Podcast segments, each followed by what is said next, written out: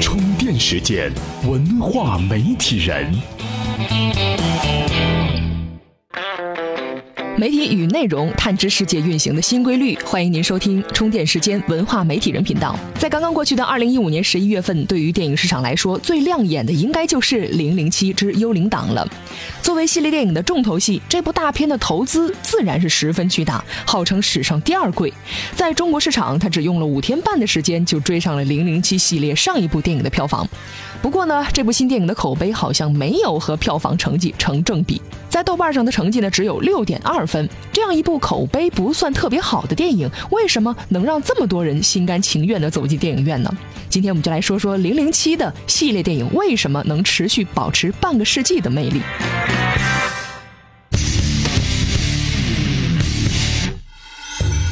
这两年的影视圈里呢，IP 可以说是最热门的词了。可是跟零零七比起来，各家公司争来抢去的 IP 资源就明显逊色很多了。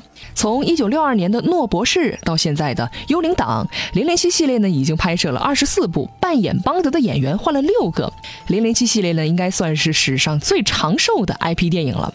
在这五十三年里边，超过二十亿的人贡献了超过五十亿美元的票房。零零七系列之所以能在东方和西方都受欢迎，一个重要原因呢，就是在于它传达的普世价值观能被全世界都认同。首先，对于男人跟女人之间的爱情冒险故事，谁都愿意买账。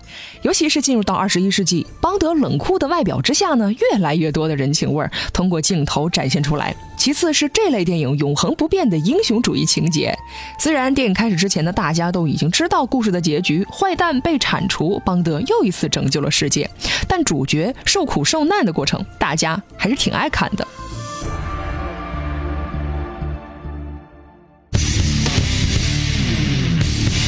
欢迎回来。前面呢，基本说的都是电影里的事情，再来说说电影外面的事情。这部《零零七》电影呢，为了中国市场的票房也是操碎了心。天猫双十一晚会上，丹尼尔·克雷格和马云一同亮相，着实惊艳了不少人。幽灵党通过天猫晚会进行了一次覆盖四亿人的宣传。从票房情况来看，浩大声势造成的效果还不错，为这部电影买账的观众呢，已经有不少了。另外，不得不提的是这个系列电影的产业链。零零七呢，一直是各大品牌追逐的香饽饽，汽车、手表、服装，甚至是电影拍摄地，每一个细节都是品牌产业链上的一环。据统计，幽灵党呢一共植入了十七个品牌，特工主角的定制西服大多来自于汤姆福德，邦德身边的豪车呢，大多时候是阿斯顿马丁。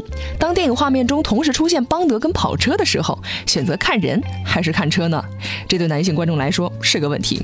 此外，电影当中的手表和啤酒也有固定的合作伙伴，还有电影当中出现的墨西哥城的镜头，这是墨西哥政府极力邀请的结果，为的是电影成功之后也能在全世界的影迷心中树立一下墨西哥的正面形象。这部特工系列电影在戏内跟戏外都下足了功夫，好吧？那零零七系列电影的话题呢，我们就今天先聊到这儿，接下来呢，看一看今天的关键词。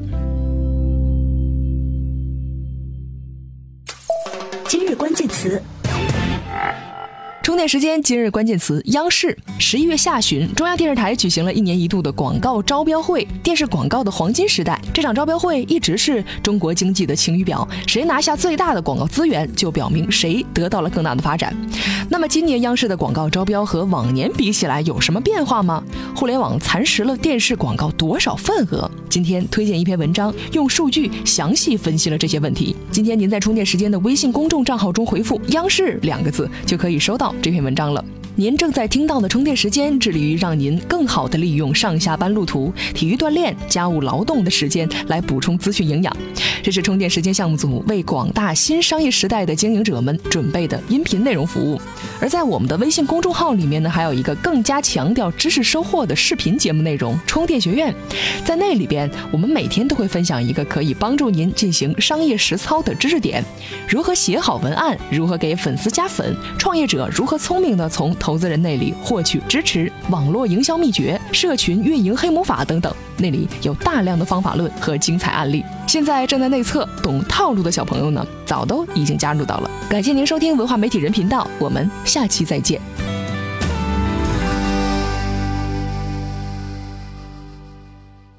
随时随地，随心所欲，你的随身商学院。